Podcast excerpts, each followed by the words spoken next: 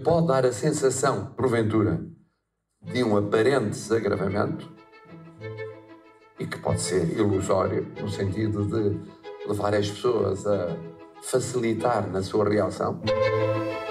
Viva! Está com o Expresso da Manhã. Eu sou o Paulo Baldaia.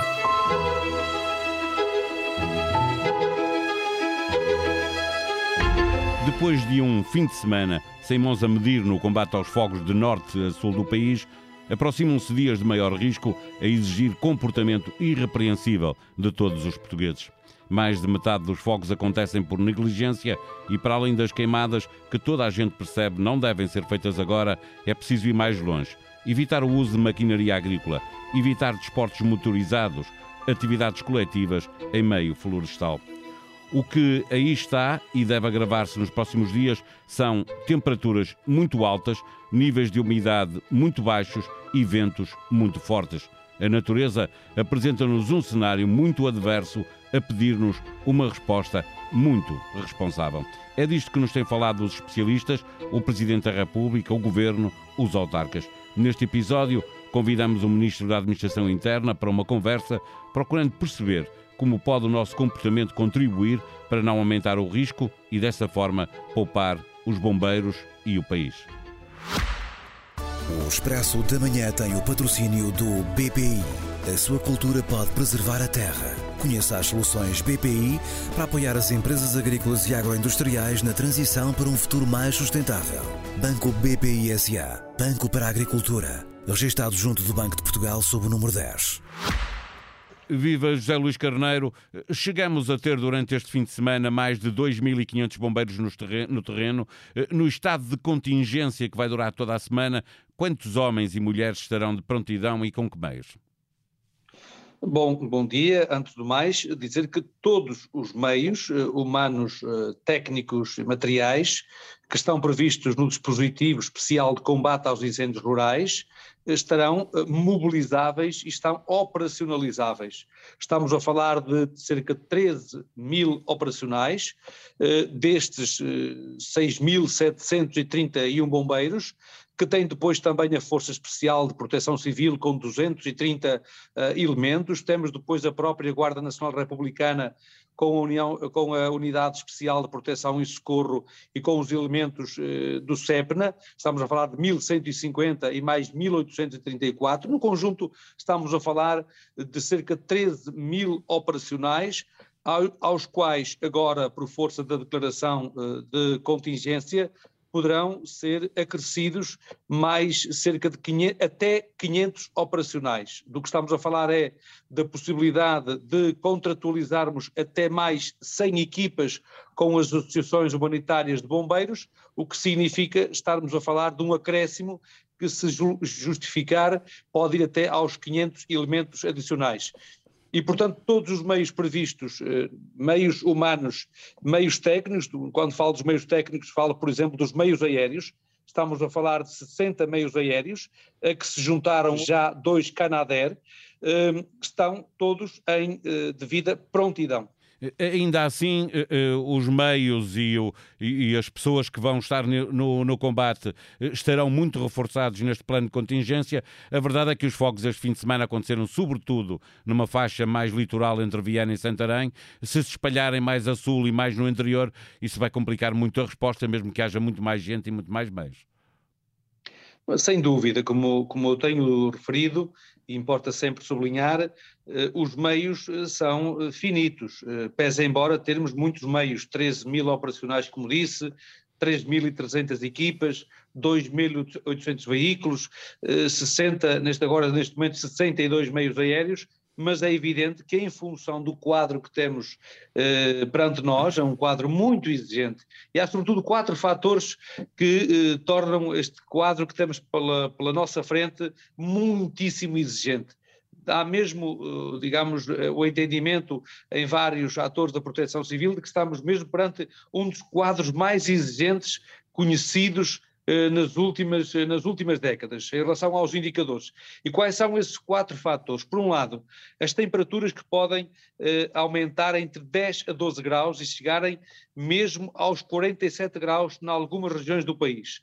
segundo os níveis de seca, ou seja, tínhamos níveis de umidade abaixo de 20%, o que já é muito significativo, mas podem ficar abaixo de 10% em algumas regiões do país, o que significa estarmos numa seca extrema. Eh, por outro lado, noites muito quentes, aquilo que denominam como noites tropicais, o que significa que não há reposição de umidade no período noturno, com incêndios também noturnos eh, a multiplicarem-se, o que significa que, mesmo para o dispositivo, tem um desgaste muito significativo, e depois eh, os ventos, eh, que também eh, são bastante perigosos e que podem atingir entre os 30 e os 60 km horários, e ainda trovoadas secas.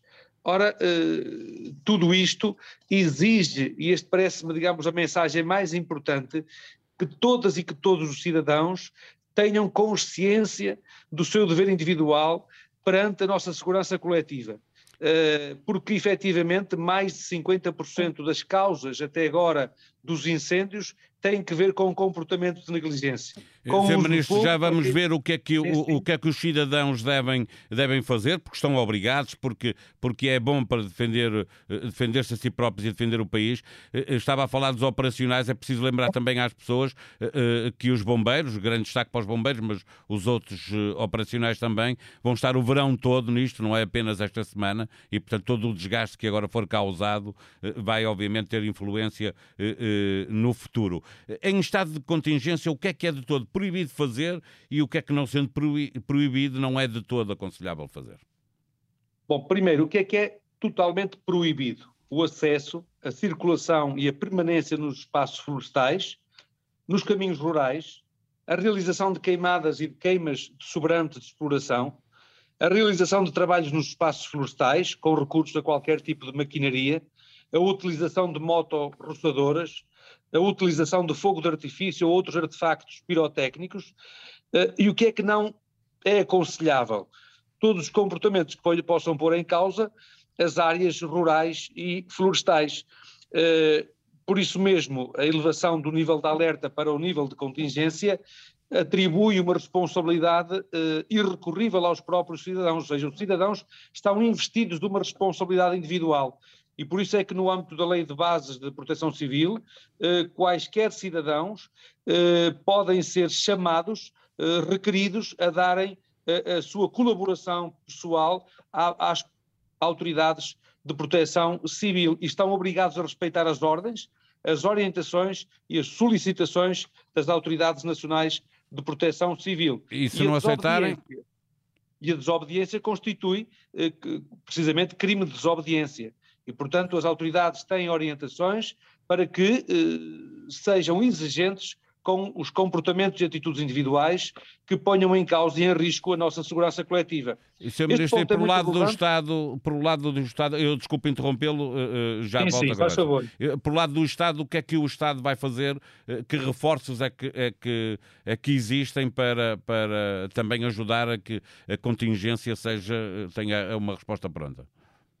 Em primeiro lugar, no domínio da informação uh, e da comunicação, uh, ou seja, vai ser reforçada a informação e a comunicação com recurso naturalmente aos órgãos de comunicação sociais, por intermédio da AGIF e também por intermédio da Autoridade Nacional de Proteção Civil, com uh, várias campanhas de sensibilização, muitas delas colocadas em locais de grande circulação, como ocorre nomeadamente nas vias de circulação rodoviária e depois nos órgãos de comunicação sociais. Por outro lado, como dizia, é muito importante que ao nível das autarquias, que têm nesta época do ano muitas iniciativas de convívio, de encontros, eh, eventos culturais, desportivos, recreativos, musicais, é muito importante que as autarquias tenham consciência do eh, nível de risco que muitos destes eventos comportam para a segurança coletiva e todos eh, cumprirmos estas orientações da declaração de contingência. É, é, é também a vida deles e, e, o seu património que está em causa eh, das, das, populações e, portanto, importa mesmo que estejam eh, efetivamente muito atentos. Para fecharmos a nossa conversa, eh, Sr. Ministro, infelizmente somos de memória muito curta e, e como evitamos no, no, nos, nos anos seguintes a repetição da tragédia tragédia de Pedrógão e depois de outubro fomos descurando a prevenção nos anos seguintes. Eh, ficaram muitos terrenos por limpar, eh, numa altura de grande seca, há muito mato seco para arder. É o nosso destino, há forma de mudar e começar a prevenir a época de fogos eh, no inverno?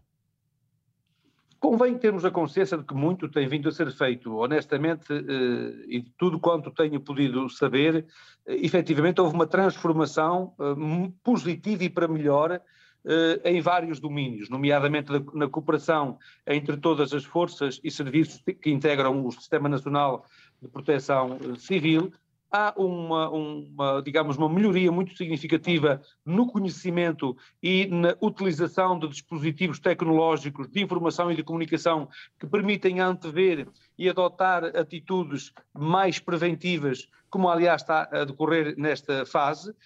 Eh, como se sabe, tem vindo também a melhorar muito os, eh, os mecanismos de notificação para os proprietários incumpridores das limpezas, sejam entidades privadas ou sejam entidades coletivas públicas, eh, têm vindo a desenvolver um trabalho bastante mais sistematizado. Dou um exemplo, um número que é bastante significativo. A Guarda Nacional Republicana, só na fase de fiscalização, avançou com quase 12 mil notificações para proprietários que incumpriram as suas obrigações e eh, avançou com processo de contraordenação para digamos, eh, fazer cumprir essas mesmas Sr. Ministro, orientações. Isso diz-nos que a GNR está a cumprir bem o seu papel, mas também nos diz que há muitos proprietários que não estão a fazer aquilo que deviam ter feito. Sem dúvida, mas eh, é verdade. Ou seja, há muitos proprietários que, eh, ou por incúria, ou por incapacidade, ou por impossibilidade, não têm feito tudo o que poderiam fazer. Temos também que lembrar que há, eh, digamos, um, um percurso que está a ser feito, nomeadamente quanto ao registro do cadastro, há muita propriedade que está em baldios, que está em eh, zonas de difícil acesso, em que já não é possível sequer identificar os próprios herdeiros, daí a dificuldade, por vezes, das notificações, mas eu diria que é um trabalho que está em curso, nomeadamente o trabalho para a, a, a constituição do cadastro e a atualização do cadastro de propriedade, a constituição das zonas de intervenção florestais são também uma resposta para a agregação da propriedade, que permite posteriormente uma gestão mais ordenada e mais sustentada em termos económicos e ambientais. É evidente que esta, esta questão tem que ver com o modo como se trabalha o ordenamento do território e como se concebe o desenvolvimento económico e social do país.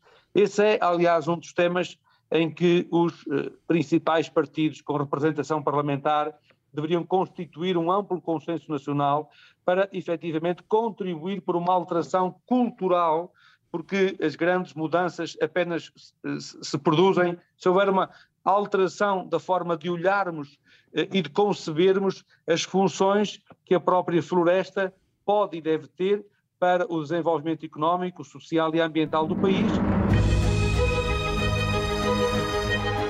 Em expresso.pt pode acompanhar ao minuto o fogo que ameaça o país. Presidente da República e Primeiro-Ministro cancelaram viagens previstas a Nova Iorque e Moçambique.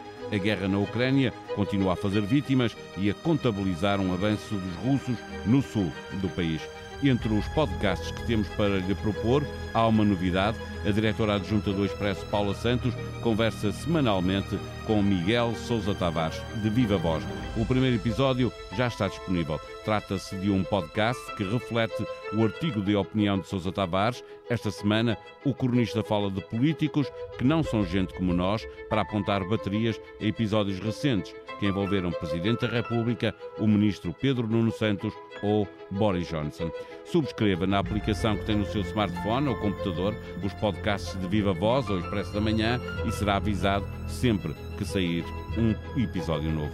A sonoplastia deste episódio foi de Ruben Tiago Pereira. Tenham um bom dia, voltamos amanhã. Até lá.